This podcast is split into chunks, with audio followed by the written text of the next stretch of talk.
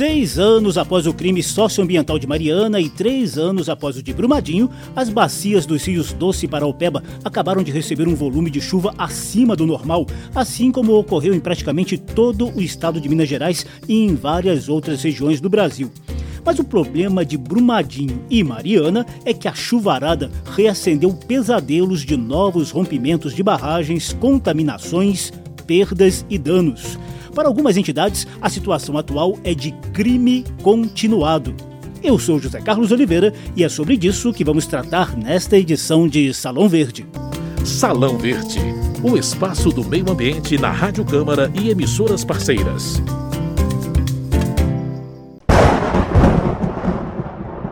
Ainda sob o impacto do fenômeno meteorológico Laninha, 2022 começou com chuvas muito acima da média em partes das regiões Sudeste, Centro-Oeste, Norte e Nordeste. Rolou cheia histórica no gigante rio Tocantins, entre Pará, Tocantins e Maranhão. Tivemos os tristes e recorrentes dramas de alagamentos e deslizamentos de terra em encostas de São Paulo, Rio de Janeiro, Espírito Santo e Bahia. E só em Minas Gerais, as enchentes deste ano deixaram cerca de 40 mortos, levaram dezenas de municípios a decretarem estado de emergência e acenderam o sinal de alerta diante de barragens de água e de rejeitos minerais. As bacias dos rios Doce e Paraopeba, ainda impactadas pelas tragédias de Mariana em 2015 e de Brumadinho em 2019, tiveram uma perigosa recarga a mais, segundo Alexandra Costa, presidente da Avabrum, a Associação dos Familiares de Vítimas e Atingidos no rompimento da barragem da mina do Córrego do Feijão, em Brumadinho.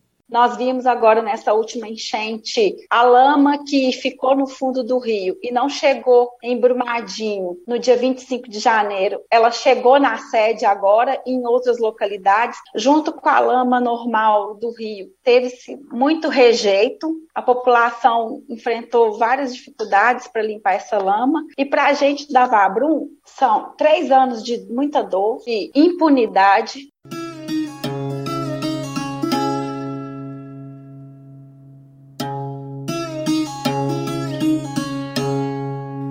audiência na Câmara dos Deputados, os atingidos pelas tragédias de Brumadinho e Mariana contaram que os rejeitos de minério de ferro deixaram os rios Doce, Paraupeba e alguns afluentes com leitos mais estreitos e menos profundos.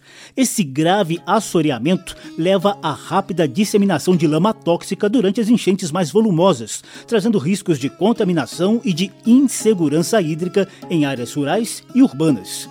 Pedro Aguiar, pesquisador do Instituto Guaicuí, com atuação socioambiental na bacia do rio Paraopeba, chegou a classificar a situação atual na região de crime continuado. Quando a gente tem uma situação dessa de rompimento, ela se complexifica ainda mais em situações como essa, do volume de chuvas grandes e o rompimento, que é um crime continuado. É, essa lama, muito estudo tem que ser feito para compreender os efeitos dela, Estruturas que antes não tinham sido danificadas pelo rompimento agora foram. O alagamento ao longo do rio danificou estruturas, poços artesianos, cisternas, currais. Então, o medo que as pessoas tinham já desde antes agora está ainda maior.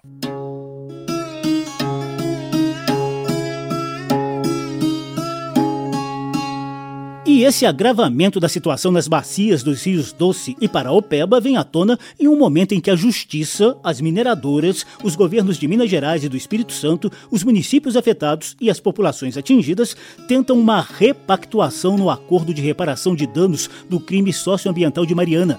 Essa tragédia ocorreu em 5 de novembro de 2015, após o rompimento da barragem do fundão das mineradoras Vale, Samarco e BHP Billiton. 19 pessoas morreram e os impactos deixaram um rastro profundo na bacia do gigante Rio Doce até o litoral do Espírito Santo. Já são mais de seis anos sem decisão judicial definitiva, um certo clima de impunidade e persistência de danos sociais, econômicos e ambientais. O procurador da República em Minas Gerais, Carlos Bruno da Silva, integra a Força Tarefa Ambiental do Ministério Público para a Bacia do Rio Doce e avalia que a repactuação é necessária e pode incluir novos desdobramentos, como os provocados pela mais recente enchente na região. O ideal seria que a justiça desse todos os direitos que a população merece, tanto na tragédia de Brumadinho quanto na tragédia do Rio Doce. Mas o fato é que depois de seis anos, também por uma enorme resistência das empresas, não conseguimos essa decisão judicial e fomos obrigados a buscar um meio que finalmente resolva a questão dessas populações. Daqui a pouquinho a gente vai mostrar como anda essa repactuação do Acordo de Mariana, seus impactos em Brumadinho e as ações imediatas para tentar conter o avanço da lama tóxica de rejeitos minerais pelas bacias dos rios Doce e Paraopeba. Antes disso, só vou te mostrar bem rapidinho que a chuvarada desse início de ano realmente foi além da conta. Geológicas. Novidades e curiosidades sobre a dinâmica do planeta e da natureza. Geológicas.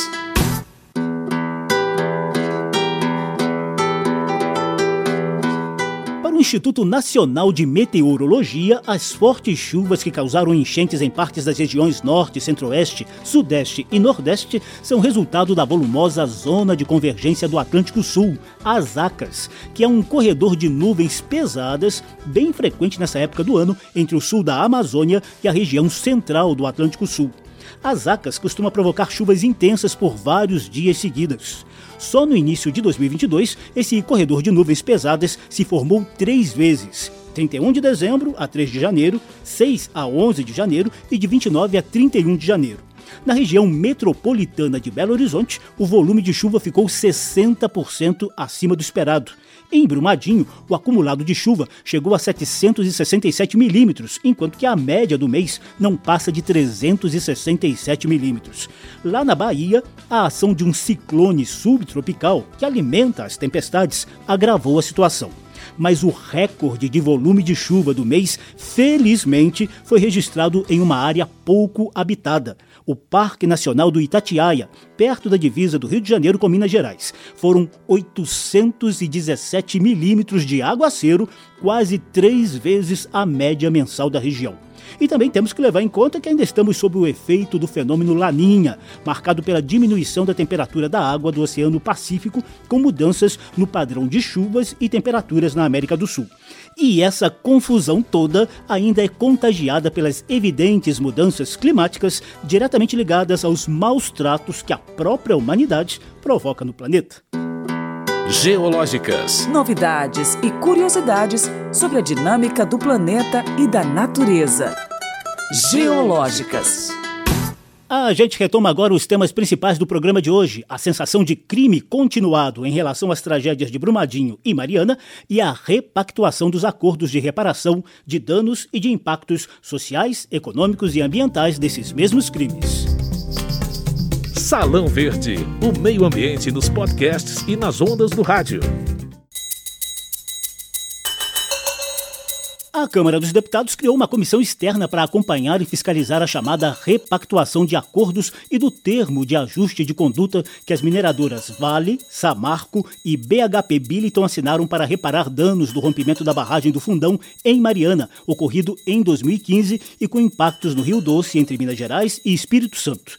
A experiência também poderá servir em eventual repactuação em acordos relativos à tragédia de Brumadinho, que registrou 272 mortos e devastação na bacia do rio Paraupeba após o rompimento da barragem da mina do Córrego do Feijão em 25 de janeiro de 2019. A comissão é coordenada pelo deputado Rogério Correia, do PT de Minas Gerais, para quem é evidente a necessidade de incluir nessa repactuação os reflexos das enchentes de janeiro de 2022. Acho que tudo tem, isso tem que entrar nas compensações também. E essa história dessas enchentes agora darem ainda um prejuízo maior, é muito do assoreamento que veio do rompimento das duas barragens. O Rio Paraupeba, por exemplo, o Doce também, ele está muito assoreado. Então, aquilo sedimentou no fundo, é como se tivesse um cimento ali e estreitou o rio. Então, agora as inundações atingem com mais facilidade ainda para fora do leito.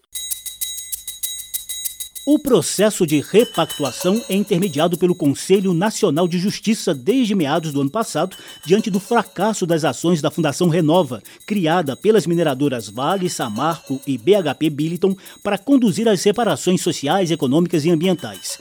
Representante do CNJ nessa repactuação, o conselheiro Luiz Fernando Bandeira de Melo citou a premissa básica desse processo No contexto da repactuação, seja qual for o valor que ao final se chegue, temos que ter uma parcela desse valor dirigida para a reinserção socioeconômica dessas pessoas, sob pena de você ter um acordo ilegítimo. Precisa ter alguma forma de, de reinserção socioeconômica além da mera indenização material né, pelo dano sofrido. Então, temos plena consciência disso. Segundo Bandeira de Melo, a tendência é que algumas das ações pendentes da Fundação Renova sejam transformadas em obrigações de pagamento das três mineradoras para que o poder público as conclua. Um outro pressuposto dessa repactuação é que a Renova não receberá novas atribuições. Nós estamos muito convencidos que a Fundação Renova não tem conseguido entregar a contento né, as iniciativas que lhe foram delegadas. Existem algumas atribuições que foram delegadas à Renova que já estão em estágio avançado, como, por exemplo, a reconstrução de Bento Rodrigues, né, da Nova Bento, né, que já está no estágio avançado, não faria nenhum sentido o poder público agora licitar a obra para terminar aquelas casas. É mais sentido que a própria Renova a conclua. Porém, existe uma série de medidas que foram sequer iniciadas pela Renova. E essas, a ideia da mesa e a pactuação é que se converta em obrigação de pagar por parte da Samarco, da Vale, da BHP, pagar ao poder público para que o poder público possa executá-los.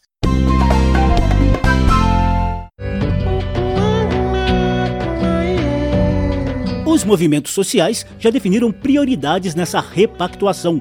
Marcos Barbosa é representante do MAB, o Movimento dos Atingidos por Barragens, que inclusive elaborou o programa Rio Doce Sem Fome para enfrentar a persistência dos impactos socioeconômicos e ambientais na região. É um programa que vai discutir né, a pauta das mulheres, que são as mais prejudicadas no processo da reparação, a retomada produtiva das comunidades, um programa de transferência de renda até que seja feita a retomada produtiva das comunidades, discute alimentação saudável, uma gestão compartilhada desse processo da reparação também. Até hoje a gente não teve, né? tudo fica na mão das empresas ou na mão de câmaras técnicas.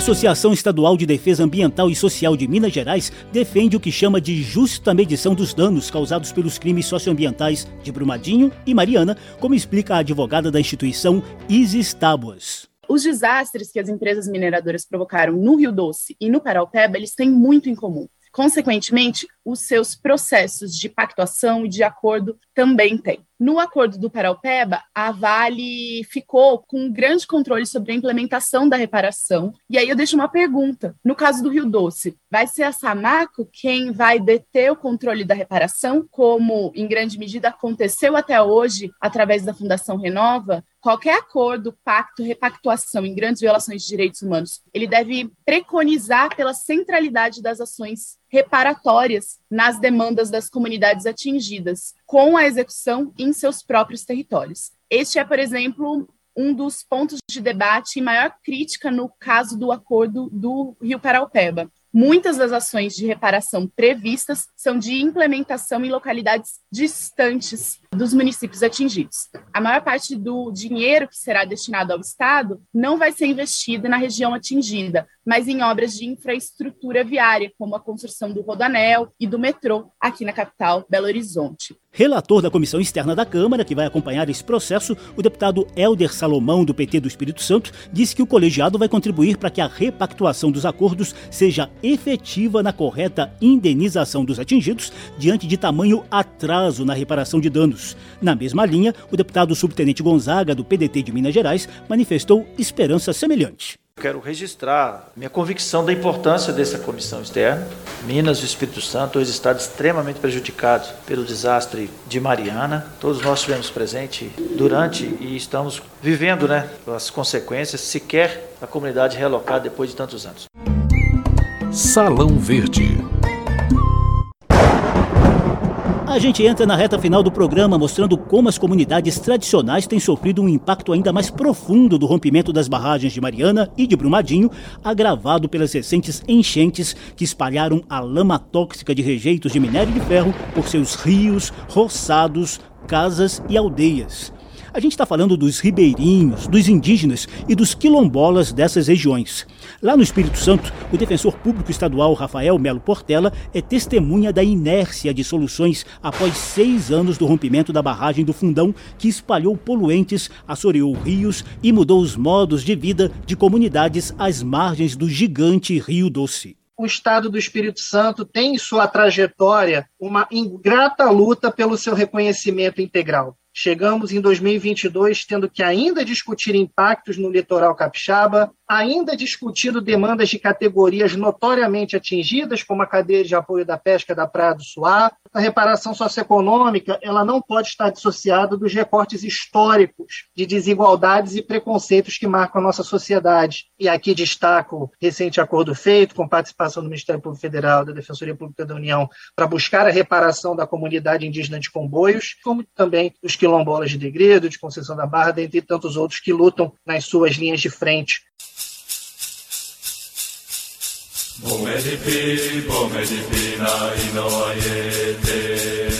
as recentes enchentes na região de Brumadinho reacenderam o drama das comunidades ao longo da bacia do rio Paraupeba. Procurador Federal dos Direitos do Cidadão, Thales Cavalcante Coelho, cita ações emergenciais do Ministério Público para garantir socorro à aldeia de índios Pataxó Ranranran, desalojados pela lama tóxica que invadiu e alagou suas aldeias na cidade mineira de São João de Bicas. Especificamente no caso da aldeia Naoxohan, né, do povo Pataxó e Pataxó Ranranran, que teve que ser resgatada pelo Corpo de Bombeiros de barco, que foi de fato desalojada do seu território em razão da contaminação do solo pelos metais pesados que há ainda no Rio Paraupeba. Né? Então, o Ministério Público Federal, junto com a Defensoria Pública da União, ajuizou uma ação pedindo à Justiça Federal que determine a Vale que imediatamente realize a realocação temporária, o reassentamento temporário da comunidade, até que os estudos socioambientais que vão verificar se há segurança ou não de retorno deles para o território fiquem prontos, né? E que além disso, durante esse período, seja garantido auxílio financeiro emergencial para essas comunidades.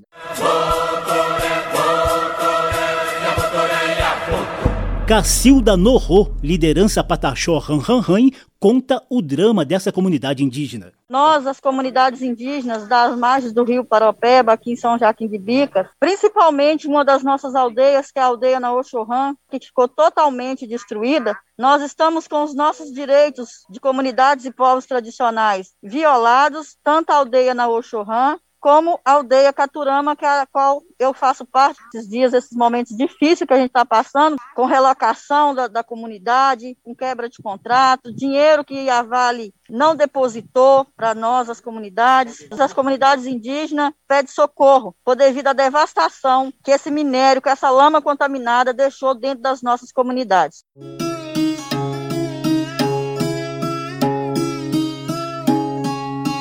Em tom de desabafo, Silas Fialho, líder comunitário do Parque da Cachoeira, em Brumadinho, sintetiza o drama da população local. A gente tem um livro de danos, um livro. Eu não tenho páginas, eu tenho livro, onde nossos danos são violados todo santo dia. Em janeiro, a Vale divulgou nota para reafirmar que suas barragens são monitoradas 24 horas por dia, em tempo real, por meio dos centros de monitoramento geotécnicos. Ao jornal O Tempo, lá de Minas Gerais, a mineradora Vale informou manter foco na assistência aos moradores atingidos pelas recentes enchentes, em garantir a segurança de suas equipes e em apoiar o poder público e a defesa civil com recursos e equipamentos para prestar assistência humanitária à comunidade. A Comissão Externa da Câmara dos Deputados, que acompanha e fiscaliza a repactuação do acordo de reparação de danos em Mariana e Brumadinho, cobra do Senado a aprovação do projeto de lei que institui a Política Nacional de Direitos das Populações Atingidas por Barragens. O chamado PINAB foi aprovado pelos deputados em 2019 a efetiva punição dos culpados pelos dois crimes socioambientais e a criação de um observatório para prevenir novas tragédias também fazem parte dos objetivos da comissão externa.